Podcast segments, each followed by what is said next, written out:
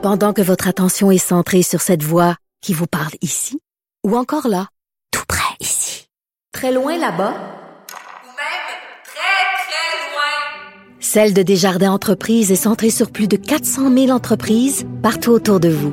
Depuis plus de 120 ans, nos équipes dédiées accompagnent les entrepreneurs d'ici à chaque étape pour qu'ils puissent rester centrés sur ce qui compte, la croissance de leur entreprise.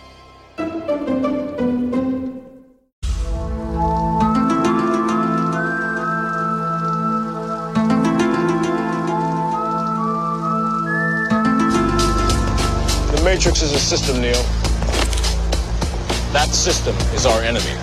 But when you're inside, you look around, what do you see? Businessmen, teachers, lawyers, carpenters, the very minds of the people we are trying to save. But until we do, these people are still a part of that system, and that makes them our enemy. You have to understand. Wow! Alexandre Moranville-Ouellette sur la théorie des complots. Salut. Bonjour, Richard. Qu'est-ce qu'on vient d'entendre? C'est qui ça? Et Morpheus, célèbre personnage du film The Matrix. Ok, c'est la un Matrice. extrait du- Tout à fait, du tout à fait, un extrait directement du film La Matrice, euh, 1999. Hein? Un des plus grands films de science-fiction jamais Un fait. des plus grands Euh, films de science-fiction jamais fait, effectivement. Et puis un film, il y a des philosophes qui ont écrit des livres sur Matrix puis tout ça, là, parce que bon, ça pose la, la- la fameuse question est-ce qu'on vit dans la réalité ou on pense que c'est la réalité, mais finalement c'est comme un rêve. Absolument. Puis c'est ce film-là, d'ailleurs, moi, la, la Matrice, euh, une des fois où je l'ai vu, je l'avais déjà écouté évidemment quand j'étais plus jeune, mais euh, mes profs de cégep, entre autres, hein, il y a beaucoup de profs de philosophie au cégep qui font Qui utilisent ces films-là. Ben, absolument. Ben oui. Parce que ça, ça rappelle euh, tellement de théories. Euh, ça fait quasiment 2000 ans, là, même un peu plus, que euh, ce genre de théorie-là autour des cinq sens, hein, parce que ça, ça présuppose, là, si tout ce qu'on a comme réalité observable autour de nous euh, se fie à nos cinq sens, qu'on n'a pas d'autre manière dans la vie de percevoir ce qui nous entoure autre que nos cinq sens. Nos cinq sens sont contrôlés par notre cerveau. Si on contrôle les cinq sens, est-ce qu'on contrôle la réalité effective autour de nous? Ben écoute, la réalité virtuelle, as-tu déjà euh, fait de la réalité virtuelle? Oui, As-tu mis un casque? Un Ok. Oculus Rift et tout, Bon, oui. tu, tu te mets un casque, puis mettons, euh, t'es es dans un manège, t'es dans un manège, euh, les, les montagnes russes. Oui. Alors là, ton cerveau pense que ton cerveau voit des montagnes russes devant lui. Ton cerveau euh, réagit comme si tu étais dans, dans des montagnes russes. Tout à fait. Et là, tu as, un sentiment de vertige, tu as un sentiment de peur, tout ça, parce que ton cerveau ne sait pas que les images que tu lui envoies sont fausses. Exactement.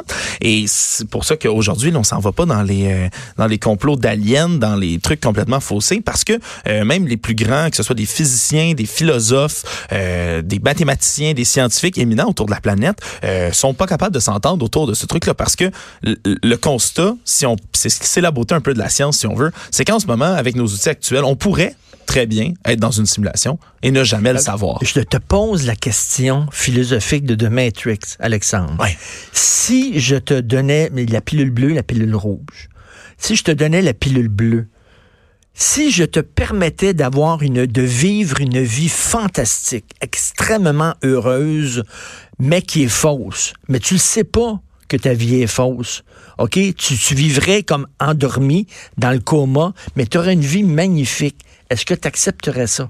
Ou tu préférais voir la réalité telle qu'elle est, même si elle est laide? Moi, je pense que je, moi, je suis vraiment quelqu'un d'inquisiteur dans la vie, puis j'ai toujours besoin de savoir la vérité euh, où je m'en vais. Je, je ne supporte pas le mensonge. Honnêtement, Mais tu ne saurais pas. je, ouais, je, je- sais. Tu ne saurais pas que c'est un mensonge. Je pense que je voudrais pousser. Je au te maximum. donnerais la meilleure vie au monde, Mm. mais tu, ça serait pas la, la- la- la réalité, mais ton cerveau croirait que c'est la vraie vie. Et laquelle tu prendrais, toi, Richard? Ben, je sais pas. Je, te- je- je me pose la question, question, je sais pas. Difficile question de philosophie. Puis on remonte jusqu'à Platon. hein. L'allégorie de la caverne de Platon, c'est essentiellement ça. On rappelle, euh, selon Platon, là, il mettait l'hypothèse, la, théorie sur laquelle des hommes euh, et des femmes là, vivant au bas d'une caverne, étant nés là, enchaînés, ne peuvent pas en sortir. Euh, Ils sont dos au soleil, à un feu, et tout ce qu'ils peuvent percevoir, ce sont les ombres projetées par le feu sur le mur de la caverne. C'est leur seule réalité. Et pour, Euh, pour eux autres, le monde, c'est ça. Le film le ça. Room, Room, le petit gars Oui. qui vient au monde dans une petite chambre. Puis et, puis il a aucune idée de c'est quoi le, le- le vrai monde. Il a jamais vu une forêt, il a jamais vu une chute de l'eau, etc. Lui, la réalité, le monde, c'est ça. Exactement. Même, même hypothèse que le Truman Show, par exemple. Oui, Truman Hein? Show. Un, un autre excellent Ah, film. Quel grand film. Un grand film dans lequel on se rappelle Jim Carrey là, qui joue euh, Truman, qui est dans une la même ville toujours, puis qui vit exactement la même chose et que dans le fond c'est un, un reality show, une télé-réalité. Pour lui, la réalité, Euh, c'est ça. la réalité, donc, donc mais ça. de Matrix, tu veux nous parler de ça parce qu'il y a des gens qui croient vraiment qu'on vit comme dans un genre de, de fausse réalité. Ouais, bon, il y a des gens qui, qui croient vraiment, hein, qui croient dur comme fer, puis de, euh, de, de discerner les limites de cette réalité-là. Et c'est ce qui est assez intéressant. Euh, Nick Bostrom, qui est un des plus éminents philosophes au monde sur la question, c'est un Suédois euh, de l'Université d'Oxford, entre autres, qui a mis toutes sortes de travaux, qui travaille, entre autres, avec des, des de recherche transhumanistes pour essayer de comprendre ce phénomène-là. Pas nécessairement qu'il y croit, mais lui est vraiment intéressé par la question. Lui, il émet, il y a trois affirmations, puis il dit c'est certain qu'il y en a une de ceux-là qui est correcte. La première est qu'aucune civilisation a déjà eu ou aura jamais le potentiel de créer une simulation informatique aussi puissante. La deuxième, c'est qu'aucune civilisation qui va pouvoir l'atteindre va vouloir le faire. Puis la troisième, c'est que la probabilité qu'on soit dans une simulation est très proche de 1. Il y a une Très de ces est très proche. Donc, selon lui, soit ça arrivera jamais, c'est jamais arrivé, Où on est dedans. ou on est déjà dedans. Alors, c'est certain que c'est très, très intéressant. Puis, surtout, on peut se poser la question parce que plus nos connaissances avancent, entre autres en physique quantique. Hein, moi, j'ai un ami qui travaille, qui fait des recherches là-dedans. Puis, à chaque fois qu'il ouvre la bouche, j'ai- le goût de mourir, mon cerveau va exploser. Parce que c'est des trucs dans l'infiniment, infiniment, infiniment, la infiniment, physique infiniment quantique, c'est vraiment là, c'est dans mind-blowing. les trucs microscopiques, mais selon, puis là, je le résume rapidement, mais selon la physique quantique, tout ce qu'on découvre dans l'univers, dans la physique quantique, s'explique par les mathématiques. Les mathématiques règlent l'univers au grand complet. Prenons, ce- constat-là. Si les mathématiques collent si bien à la réalité et que les ordinateurs manipulent si bien les mathématiques, la possibilité d'une simulation devient un tantinet réel. Déjà, tu l'as parlé, on tombe dans, déjà dans des programmes de réalité virtuelle, si on veut, pour se distraire. C'est bien spécial. Par contre, pour ceux qui y croient dur comme fer, et j'ai vu entre autres quelques forums de gens qui mettent des photos, ils vont voir une espèce de halo spécial autour du soleil, entre autres, ou qui vont mettre toutes sortes de choses en se disant, voilà la limite du programme. Parce que, prenons cette hypothèse-là. On tient pour acquis que euh, y a une, on, on est dans une simulation informatique, il y a de l'énergie en quantité finie pour alimenter, si on veut, ce programme-là. Si c'est une quantité finie, il faut faire des choix. Le simulateur peut pas euh, être partout et va devoir tourner les coins ronds à un certain endroit. Un peu comme on voit, par exemple, les pixels d'une photo. Dans ans, si on zoome sur une image, de plus en plus, de plus en plus, de plus en plus, peu importe la résolution qu'on a, plus la résolution est belle, plus ça va être long avant qu'on arrive aux petits pixels dans une photo. Mais il y a une limite. Plus une image a une haute résolution, plus ça prend de la place sur un disque dur. Prenons compte. Donc, que- si on vit dans une simulation, mettons, si on était dans une simulation, on aurait des fois des flashs de réalité. Ça ferait comme, comme un glitch. là.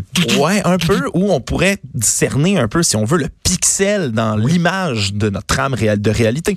Euh, euh, content, évidemment, qu'il y a une énergie finie qui fait ça. Même chose, un peu, si on veut, le, par exemple, on pourrait prendre le nombre pi. Hein, Richard, qui s'étire jusqu'à l'infini, le nombre de virgules après pi. Pi, qui est une formule qu'on retrouve dans tout ce qui est sphérique à peu près dans, dans l'univers, dans notre univers connu.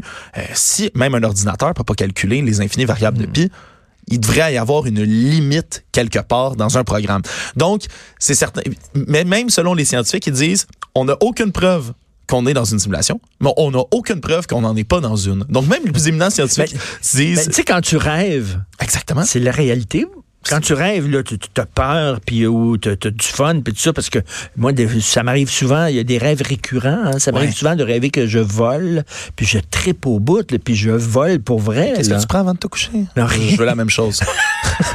C'est un rêve récurrent. Mais Là, mais effectivement, la, la- la plus grande des simulations, si on veut, elle n'est pas générée même par l'ordinateur, elle est déjà dans notre esprit. Dans Et notre donc, euh, la faculté de, de toucher directement le cerveau pourrait faire ça. Quoi qu'il en soit, c'est ce qui est beau avec la science, hein, c'est qu'en ce moment, tant qu'on n'a pas de preuves, on peut rien affirmer, mais on peut rien nier non plus. Alors, euh, au-delà de toutes les théories flyées que je t'ai apportées, Richard, celle-là très est très intéressant. poussée matière à réflexion. Très intéressant, ce Matrix. Je suis un grand fan de ce film-là. Merci beaucoup, Alexandre. Merci.